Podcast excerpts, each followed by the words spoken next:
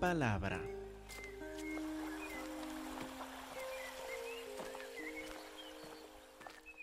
Que Dios les bendiga, hermanos. Es un placer, es un gozo poder estar con ustedes en la casa de nuestro Señor, alabando su santo nombre esta tarde. Hermanos, por favor, abran sus Biblias a Primera de Juan 3:24, el último versículo de capítulo 3, mientras seguimos versículo por versículo en esta carta del apóstol de amor, el apóstol Juan. Dice la palabra de Dios, y el que guarda sus mandamientos permanece en Dios y Dios en él. Y creo que por ser tan breves estas frases tendemos a nada más leerlas rápidamente sin darnos cuenta lo que nos comunican en realidad. Acabamos de leer algo, algo sorprendente. El que guarda sus mandamientos permanece en quién? En Dios, en el Todopoderoso, en el Creador. Es decir, uno que guarda sus mandamientos puede tener una residencia permanente en Dios. Y Dios, el Todopoderoso, el a quien acabamos de alabar y glorificar y exaltar, Él tiene una residencia permanente en nosotros también. Somos la dirección física del Dios Todopoderoso. En realidad hemos captado lo que dicen estas frases tan cortas, nosotros en Dios, Dios en nosotros.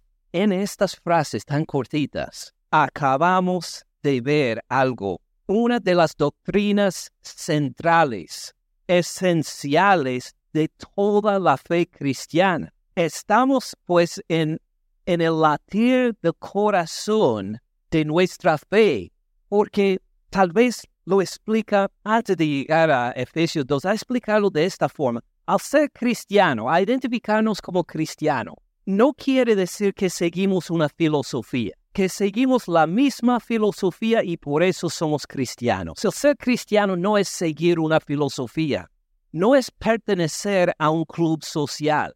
No podemos decir, mire, todos nos pertenecemos a un club social que compartimos la misma lengua, el español compartimos la misma cultura, ah, compartimos ah, la misma región geográfica y por eso somos cristianos. El cristianismo no es ser miembro de un club cultural o social.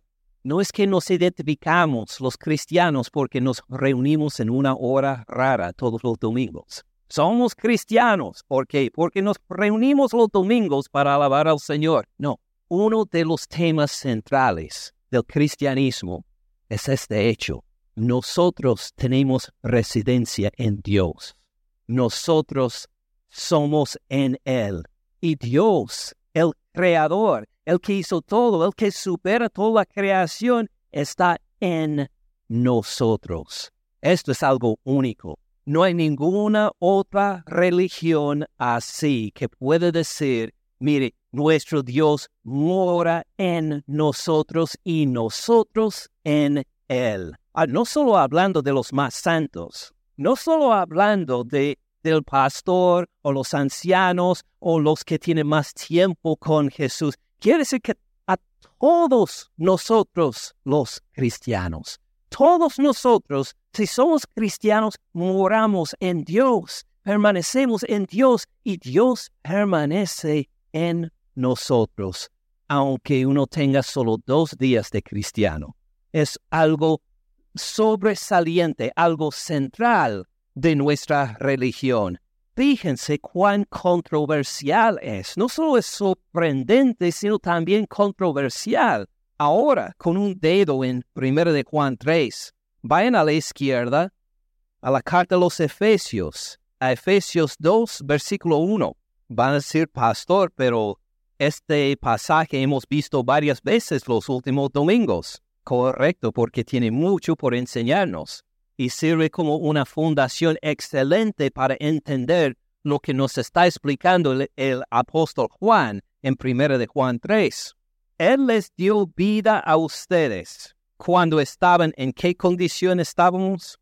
Muertos. Cuando estaban muertos en sus delitos y pecados en los cuales anduvieron en otro tiempo, siguiendo la corriente de este mundo, conforme al príncipe de la potestad del aire. ¿Quién es el príncipe de la potestad del aire? Satanás, el diablo, el espíritu que ahora opera en los hijos de desobediencia, entre los cuales también todos nosotros vivimos en otro tiempo, no solo conforme al mundo, no solo conforme a Satanás, sino en los deseos de nuestra carne, haciendo la voluntad de la carne y de los pensamientos, y éramos por naturaleza hijos de ira, lo mismo que los demás.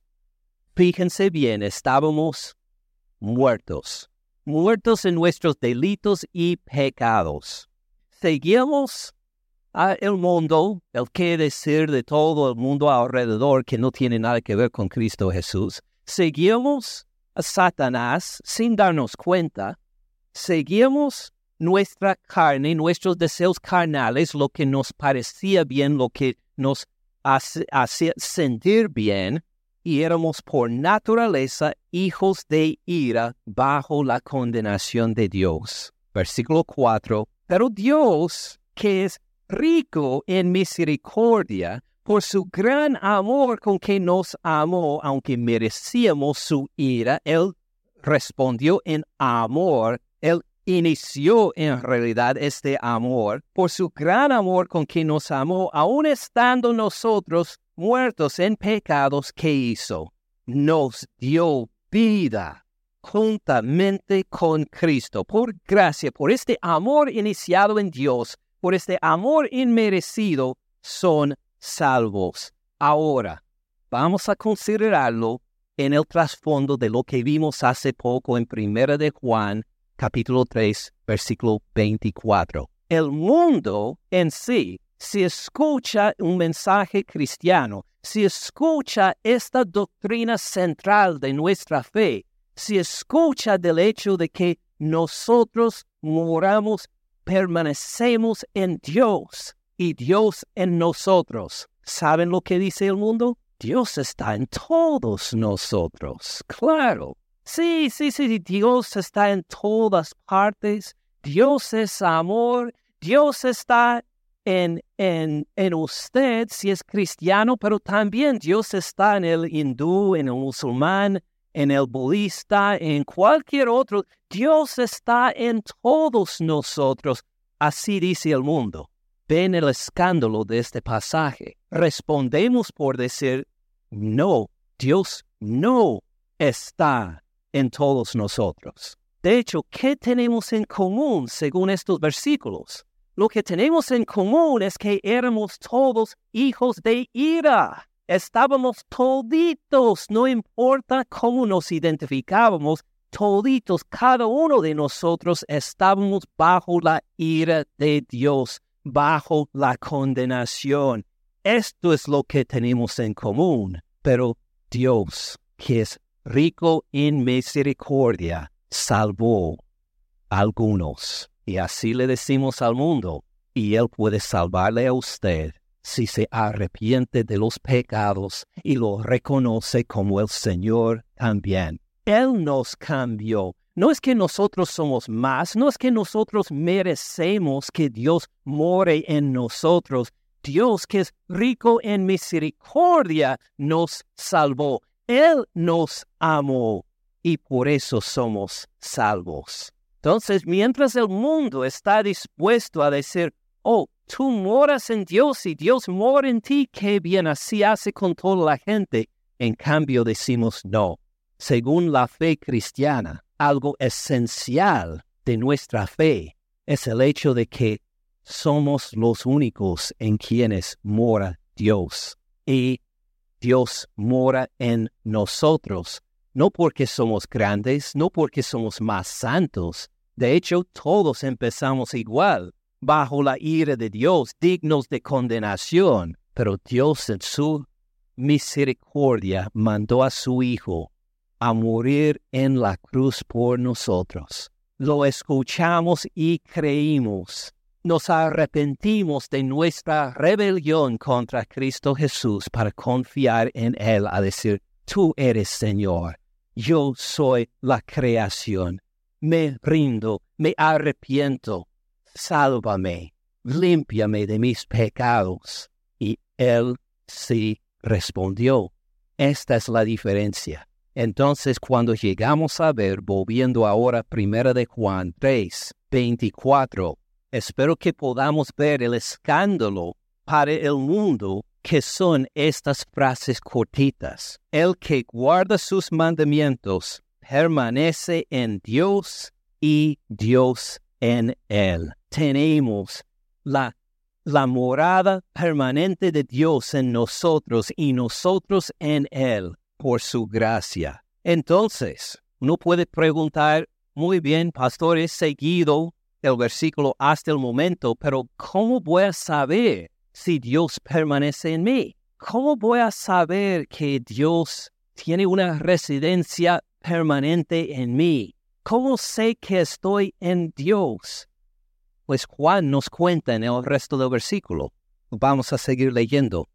En esto sabemos que Él, pertenece, que él permanece en nosotros. Aquí está la respuesta. En esto sabemos que Él permanece en nosotros por el Espíritu que nos ha dado, por su Espíritu Santo que mora en nosotros. Muy bien, algunas personas dijeron amén. Puede ser que otras personas dijeron ah, muy bien, Ah, ¿Cómo sabemos que Dios permanece en nosotros por su Espíritu? Muy bien, pero ¿cómo sé si tengo el Espíritu o no? ¿Cómo voy a saber si Dios permanece en mí y yo permanezco en Él? ¿Cómo voy saber esto? Bueno, en la escuela dominical, en otras lecciones, podría llevarles a Efesios capítulo 1, versículo 13, por escuchar el Evangelio y creer. Pero hoy vamos a tomar una ruta un poco diferente. ¿Cómo sabemos que tenemos el Espíritu Santo? ¿Cómo sabemos que el Espíritu mora y permanece en nosotros? Vamos a ver lo que dice el apóstol Juan mismo sobre el Espíritu Santo y su morada en nosotros y su, su morada permanente en nosotros. Vamos a escoger tres profecías del Antiguo Testamento primero que a Juan le impresionaron tanto que decidió desarrollarlos más en su evangelio. Vamos a estas tres profecías, la primera en Ezequiel, capítulo 36, versículo 25. Ezequiel fue un gran profeta del exilio de Israel cuando ya habían perdido Jerusalén la primera vez cuando ya fue destruido el templo, parecía que Dios había abandonado a su pueblo por sus idolatrías y pecados. Ya al final del libro Ezequiel les da profecías de esperanza. A Dios no ha terminado con su pueblo todavía. Todavía va a ser algo nuevo, va a ser un nuevo acto, como está por describir en Ezequiel 36, versículo 25. Dice Jehová Dios, esparciré sobre ustedes agua limpia y serán limpiados. Pues cuando Dios esparce agua, sí va a limpiar. Él hace las cosas de una forma eficaz. Él logra siempre sus intenciones. Esparciré sobre ustedes agua limpia y serán limpiados. ¿Limpiados de qué? De todas sus inmundicias. Todo lo que está contra Dios, todo su pecado, todas sus inmundicias, dice, Jehová Dios, yo les voy a limpiar, les voy a, a, regar, les voy a este, esparcir agua limpia, serán ustedes completamente perdonadas, completamente limpias. De todos sus ídolos los limpiaré. Pues qué buenas noticias. Habla de un perdón completo por la acción de Jehová Dios mismo usando el agua como símbolo o metáfora. Pero ¿qué pasa si uno vuelve a pecar? Dios les ha limpiado una vez. Pero ¿qué más pasará? Por eso está versículo 26. Les daré corazón nuevo. El corazón viejo ya no sirve. Te voy a limpiar y voy a hacer algo más. Te voy a dar un corazón nuevo. Pondré espíritu nuevo dentro de ustedes. Ustedes van a tener una nueva más que una nueva identidad, van a ser nuevos seres, un nuevo corazón, un nuevo espíritu le voy a dar. Quitaré de su carne el corazón de piedra, el corazón endurecido, el corazón que no quiere escuchar las cosas mías dice Jehová Dios, voy a sacar este corazón de piedra y lo voy a reemplazar con un corazón nuevo. Quitaré de su carne el corazón de piedra, les daré un corazón de carne, un corazón sensible, un corazón flexible, un corazón que puede escuchar y recibir mi palabra y responder como debe. Pero tendremos la fuerza, tendremos la inteligencia para poder de veras obedecer a Dios. Bueno, por eso sigue el versículo 27. Y pondré dentro de ustedes a quién? Mi espíritu. Es que no solo le voy a dar un espíritu nuevo, le voy a dar el espíritu en sí, el Espíritu Santo, le voy a dar mi espíritu dentro de ustedes.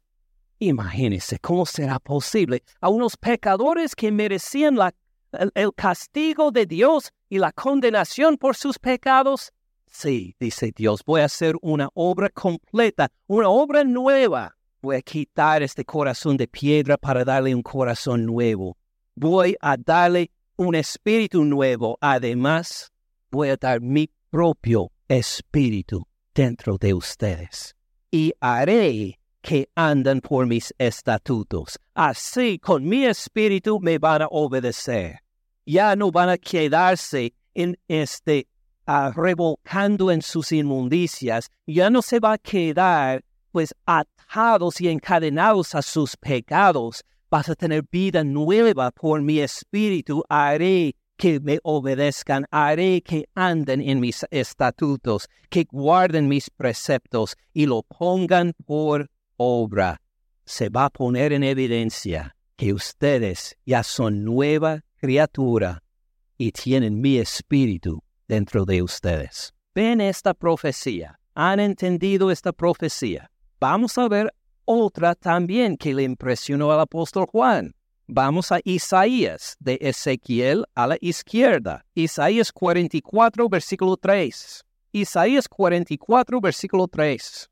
Isaías también compara el espíritu al agua, al derramamiento de aguas aquí en esta profecía, Isaías 44, versículo 3, porque yo derramaré aguas sobre el sequedal, sobre el desierto, sobre un lugar donde no ha llovido de por mucho tiempo. Dice Jehová, yo derramaré aguas en abundancia sobre el sequedal, ríos sobre la tierra árida, en una tierra que, en que no había agua de por mucho tiempo de repente va a correr con aguas. Va a haber una transformación por aguas que dan vida, es decir, mi espíritu. Derramaré sobre tu generación. ¿Quiénes son como el desierto? Dice Isaías, esta generación. Esta generación que tal vez sigue con los ritos delante de Dios, pero en realidad espiritualmente hablando, son secos todos. Dice, voy a derramar mi espíritu sobre tu generación, mi bendición sobre tus renuevos y brotarán entre hierba como sauces junto a las riberas de las aguas. O tal vez en el desierto hay una hierba seca que puede crecer ahí, pero va a haber tantas aguas, va a haber tanta vida abundante que van a crecer árboles que normalmente se encuentran al lado de los ríos. Así dice que voy a hacer una transformación completa, no solo al desierto, sino a esta generación. Por derramar su espíritu sobre ellos, va a haber una transformación para vida en abundancia. A este punto, versículo 5, este dirá, yo soy de Jehová. Va a haber un compromiso con Jehová Dios. Uno sin pena se va a identificar no por sus padres, no por su tribu, no por su lugar de origen, sino por su Dios. Yo soy de Jehová Dios. El otro se llamará del nombre de Jacob. Va a decir, tengo la salvación por Abraham, Isaac y Jacob, los con quienes hizo Jehová Dios el pacto. Sigo la misma fe que ellos. Aunque soy de otro pueblo, aunque no soy descendiente físico de ellos, me identifico con ellos porque sigo su Dios. Otro escribirá en su mano a Jehová. Todo lo que hace, todo lo que va a fabricar será para la gloria de Jehová Dios. Y se apellidará con el nombre de Israel, me identifico con su pueblo. Entonces describe una transformación Isaías, una generación seca y árida donde apenas hay vida. Dice Jehová que voy a derramar mi espíritu sobre ellos como ríos de agua en el desierto y va a haber vida abundante. Vamos a ver otra profecía. Zacarías 14, versículo 8. El último capítulo de Zacarías, casi al final del Antiguo Testamento, dice, Acontecerá también en aquel día que saldrán de Jerusalén aguas vivas, la mitad de ellas hacia el mar oriental la otra mitad hacia el mar occidental en verano y en invierno. Las aguas en Jerusalén, por ser un lugar seco, pues no necesariamente corrían todo el tiempo, pues según en, la en el tiempo de sequía, pues bajaban el volumen de las aguas. Este, y cuando había las lluvias, entonces los ríos corrían, pero esto quiere decir en todo tiempo. Va a haber aguas, aguas como aguas vivas, dice, que saldrán de Jerusalén. Del lugar escogido de Dios van a salir aguas vivas que serán como un río que va en dos direcciones que llenan a todos los, todas las naciones alrededor. Aguas vivas durante todo el año. Y versículo 9, y Jehová será rey sobre toda la tierra va a ser una manifestación que Jehová reina sobre no solo su pueblo, sino sobre toda la tierra, el hecho de que estas aguas vivas fluyen en abundancia desde Jerusalén.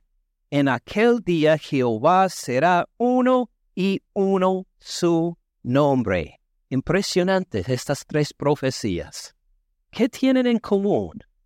Pues las aguas aguas abundantes, aguas que limpian, aguas que dan nueva vida, aguas que convierten el desierto en un lugar de muchas aguas, aguas que convierten este Jerusalén en como el centro del plan de Dios, donde Él reina con aguas que hasta llegan a las naciones.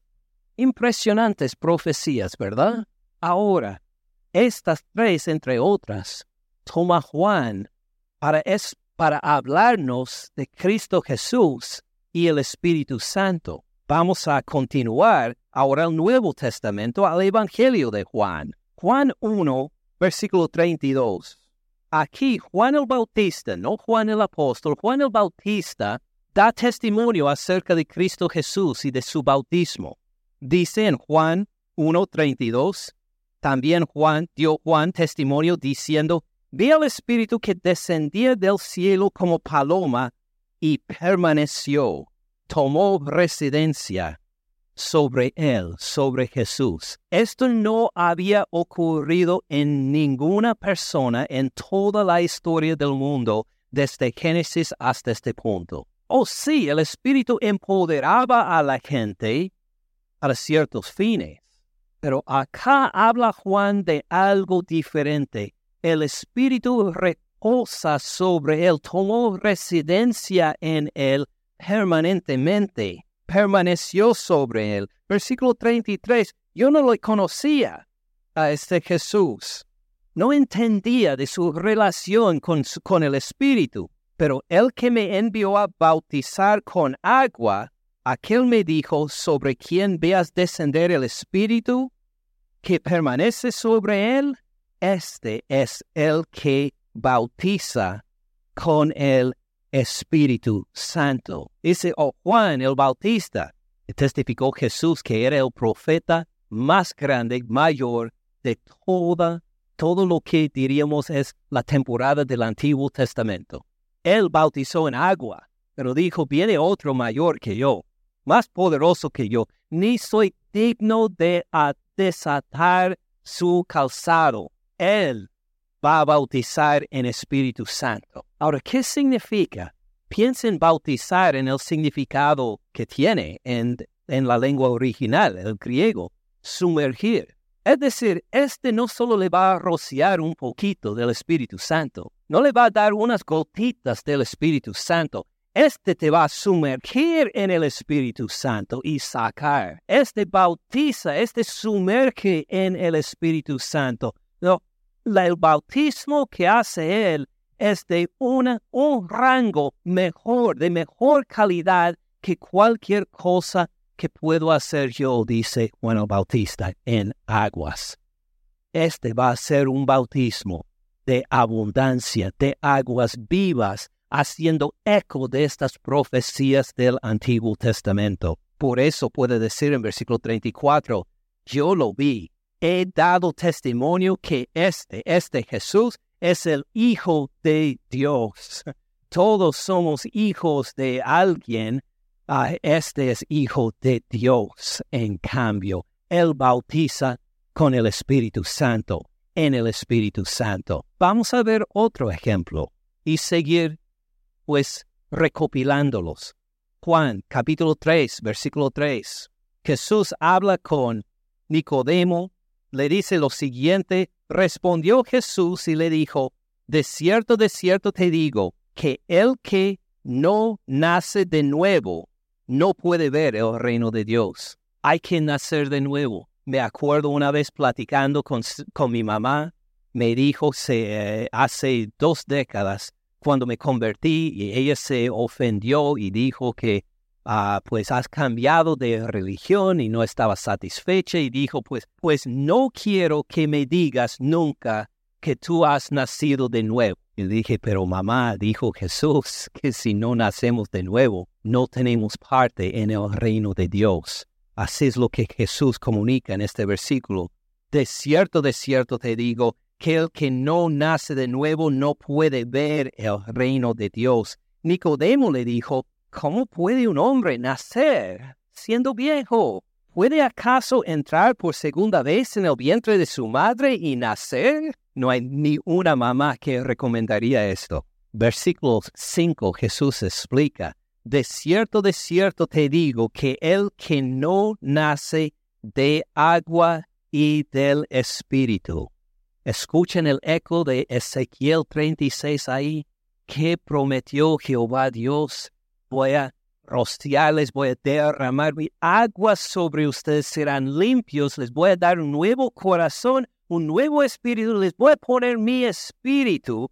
De cierto, de cierto que te digo que el que no nace de agua y del espíritu no puede entrar en el reino de Dios. No puede tener parte en el reino de Dios si no ha nacido de nuevo si no tiene el Espíritu Santo. Versículo 6, lo que es nacido de la carne, carne es.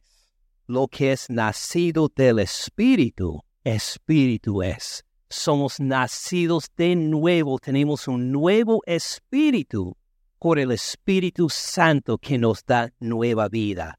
No te maravilles de que, se, de que te dije, es necesario nacer de nuevo. El viento sopla de donde quiere y oyes su sonido, mas ni sabes de dónde viene ni a dónde va. Así es todo aquel que es nacido del Espíritu. Pasó en un momento, no supo de dónde venía. Nadie dijo entre nosotros, supongo, voy a llegar a la iglesia hoy y voy a ser nacido de nuevo.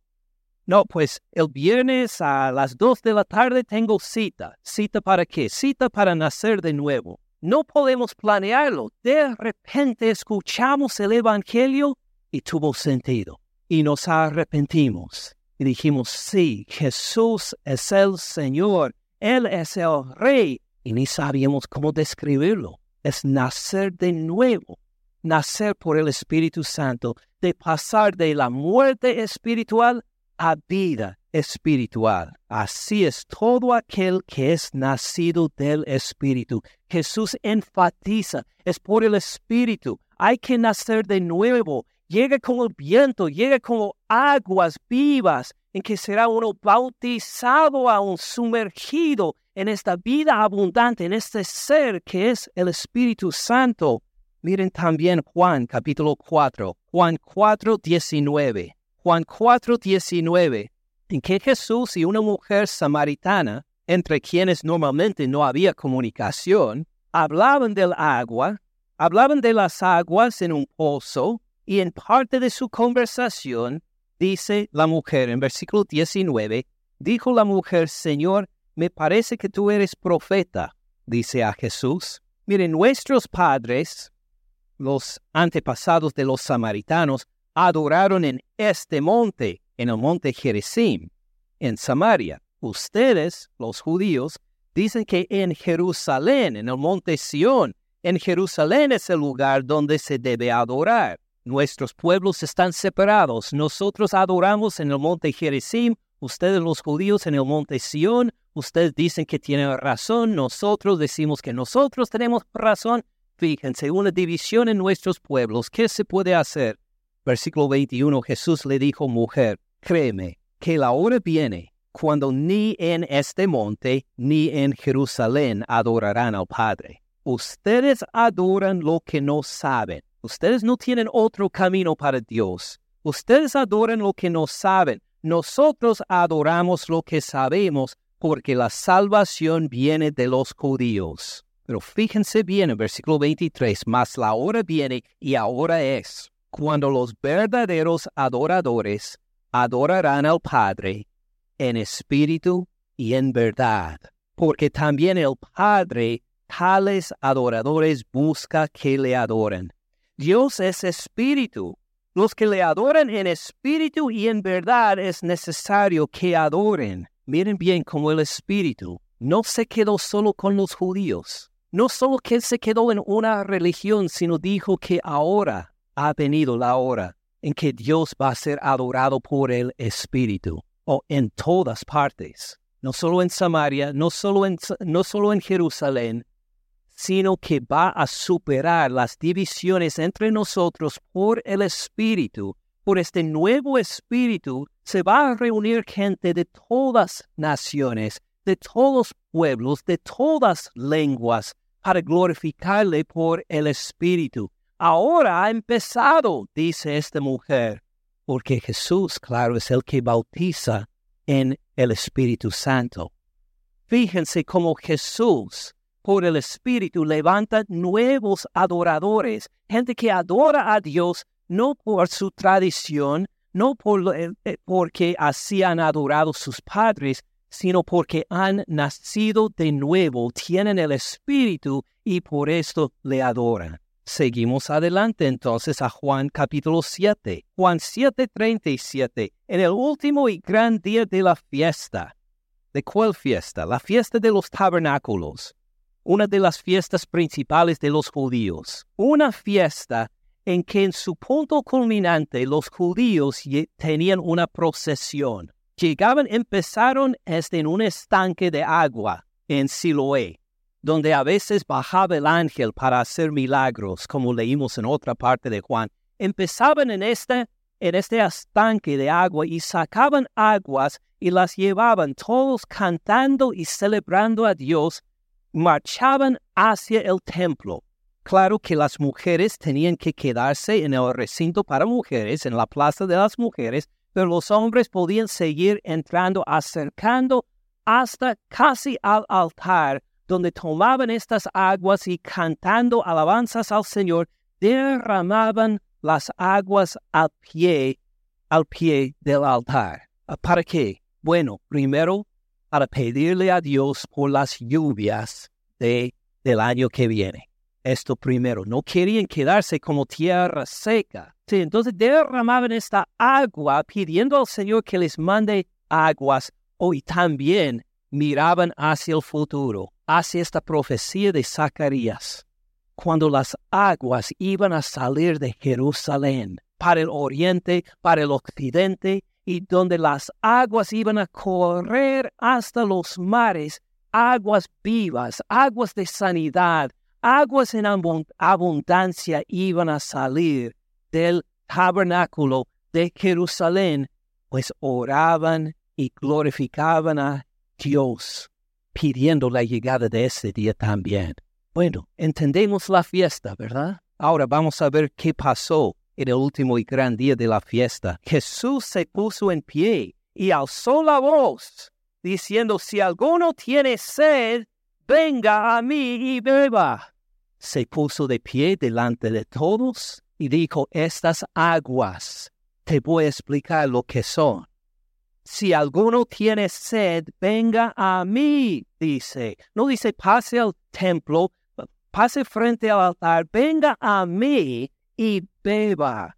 El que cree en mí, como dice la escritura, de su interior correrán ríos de agua viva. Dice, todos los que vienen a mí van a encontrar ríos, ríos abundantes que transforman su vida seca. Van a encontrar ríos abundantes que demuestran que Dios reina sobre esta persona. Desde esta persona misma van a salir ríos de agua abundante, de bendición y de sanidad y de poder. Versículo 39. Esto dijo del Espíritu que habían de recibir los que creyeran en Él. Pues aún no había venido el Espíritu Santo, porque Jesús no había sido aún glorificado. Cuando habla de Jesús siendo glorificado, ¿a qué refiere? La crucifixión y la resurrección de Cristo Jesús. No ha ocurrido en Juan 7. Y habla de, del derramamiento del Espíritu Santo sobre los creyentes después de esto. ¿Y cómo lo describe? Vengan a mí, le doy agua viva, y desde usted correrán ríos de agua viva. No solo será en Jerusalén, va a ser entre todos los creyentes. Por el Espíritu Santo, ríos de agua viva corriendo de nosotros. Pueden ver cómo Juan tomó estas profecías y las puso en esteroides. Son más grandes, más fuertes, impresionantes y todos dirigidos al Señor Cristo Jesús por su Espíritu Santo. Miren también Juan 14, 15. Si me aman, guarden mis mandamientos. No podemos decir, sí, Jesús, te amo, de lejos. Vamos a guardar sus mandamientos. Versículo 16. Rogaré al Padre, voy a pedir al Padre, y Él les dará otro consolador Jesús fue el consolador de ellos. Él consoló a sus discípulos, les enseñó, les dirigió, les, ah, les dio consuelo cuando estaban tristes, cuando habían hecho algún error. El Padre les va a dar otro consolador. ¿Quién es este otro consolador? Pues es el Espíritu Santo. Les dará otro consolador para que esté con ustedes para siempre. Jesús estuvo con sus discípulos por cuántos años? Unos tres años. Pero el Padre, cuando yo le ruego, Él les va a dar un consolador, otro consolador, que va a estar con ustedes siempre, que nunca jamás te va a abandonar, nunca jamás te va a dejar, va a morar en ustedes permanentemente, como dice en versículo 17, el Espíritu de verdad, al cual el mundo no puede recibir, porque no lo ve, ni lo conoce, pero ustedes lo conocen, porque mora con ustedes. Mire, estará en ustedes. Va a tomar residencia permanente entre ustedes el Espíritu Santo. Nunca jamás te va a dejar, nunca te va a abandonar. Imagine este regalo permanente que hace que corre de nosotros ríos de aguas vivas, de una nueva vida, un nuevo corazón, un nuevo espíritu que nos hace nacer de nuevo porque Ya tenemos una nueva identidad, ya no somos como el mundo. Mire el mismo capítulo, versículo 23. Capítulo 14, versículo 23. Respondió Jesús y le dijo, El que me ama, mi palabra guardará. Otra vez subraya la obediencia. Y mi Padre lo amará. Vendremos a él y haremos morada con él. Mora en nosotros el Padre, el Hijo, el Espíritu Santo. Han tomado residencia permanente en nosotros, Dios, la Trinidad, el Padre, el Hijo y el Espíritu Santo. Ahora, si hemos comprendido como Dios en su plan desde el Antiguo Testamento hasta el Nuevo Testamento, ha sido, nos ha preparado a nosotros pecadores para que seamos limpios, perdonados y que tome residencia en nosotros Dios mismo, el Padre, el Hijo y el Espíritu Santo de forma permanente. Tal vez podemos entender primera de Juan, capítulo 3, versículo 24, el versículo con que empezamos. Espero que no hayan quitado el dedo. Primera de Juan 3, 24. El que guarda sus mandamientos permanece en Dios y Dios en él. En esto sabemos que Él permanece en nosotros por el Espíritu que nos ha dado. Nos ha dado su Espíritu como ríos de agua viva. Nos ha hecho nacer de nuevo. Somos nueva criatura en Cristo Jesús. Esto por su Espíritu que nos ha dado. Tal vez Parece que algunos todavía se quedan con una pregunta. Pero ¿cuál será la evidencia que tengo el Espíritu? Sí, entiendo de cómo los ríos de agua viva cumplen las profecías del Antiguo Testamento que Jesús dice que viene por nosotros, pero este, ¿cómo voy a saber que estos ríos de agua viva salen de mi interior como prometió Jesús? ¿Cómo puedo estar seguro que yo tomé de las aguas vivas, que yo pues entendido que Cristo Jesús es mi Señor y mi Salvador, que Él me ha dado nueva vida, que he nacido de nuevo? ¿Cómo se va a ver? ¿En qué se van a manifestar estos ríos de agua viva? Miremos otra vez versículo 24. El que guarda sus mandamientos permanece en Dios y Dios en él. Cuando usted guarda los mandamientos de Jesús, esta es la evidencia de que sale de su interior ríos de aguas vivas. Luego será la pregunta, pues, ¿cuáles mandamientos? ¿Cuáles son los mandamientos? Mire otra vez versículo 23. Nos acaba de decirlo en versículo 23. Este es su mandamiento. Aquí está. Que creamos en el nombre de su Hijo Jesucristo y nos amemos unos a otros como Él nos lo ha mandado. O suena tan ordinario tal vez, ah, pero empoderado por el Espíritu, ¿cómo se vería este mandamiento? Cuando uno, motivado por el Espíritu Santo, cree en el nombre, en la presencia, en el poder, en la autoridad de Cristo Jesús. Reconoce que este mundo puede seguir a quien quiera, pero yo por mi parte voy a seguir al Señor Cristo Jesús, porque Él es el Hijo de Dios. Él es el Cristo, el prometido al rey David, el ungido que reina para siempre. Él es mi Señor. Él es mi Salvador. A Él obedezco. A Él me postro en adoración. A Él me rindo. Ríos de agua viva que salen de su interior para creer que Jesús es el Hijo de Dios el Cristo y que nos amemos unos a otros como Él lo ha mandado. No dice que nos toleremos los unos a los otros como Él ha mandado. ¿Cómo es el amar a otra persona pero con el poder del Espíritu Santo?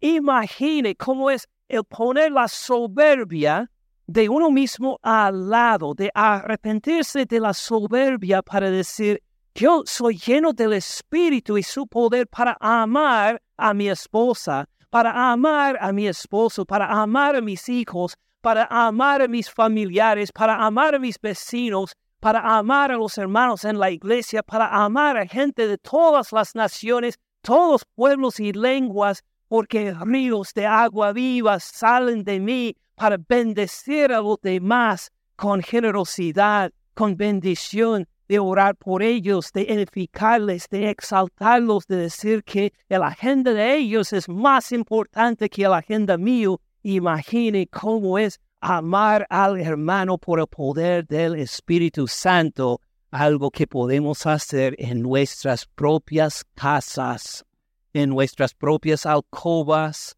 en la mesa del salón, ahí mismo en la casa, en el lugar de trabajo, entre los compañeros del mundo aún. Imagine cómo es amar por el poder del Espíritu Santo. Así entendemos que el Espíritu de Dios, que Dios mismo mora en nosotros y nosotros en Él. La gloria sea a nuestro Dios, si lo hemos entendido.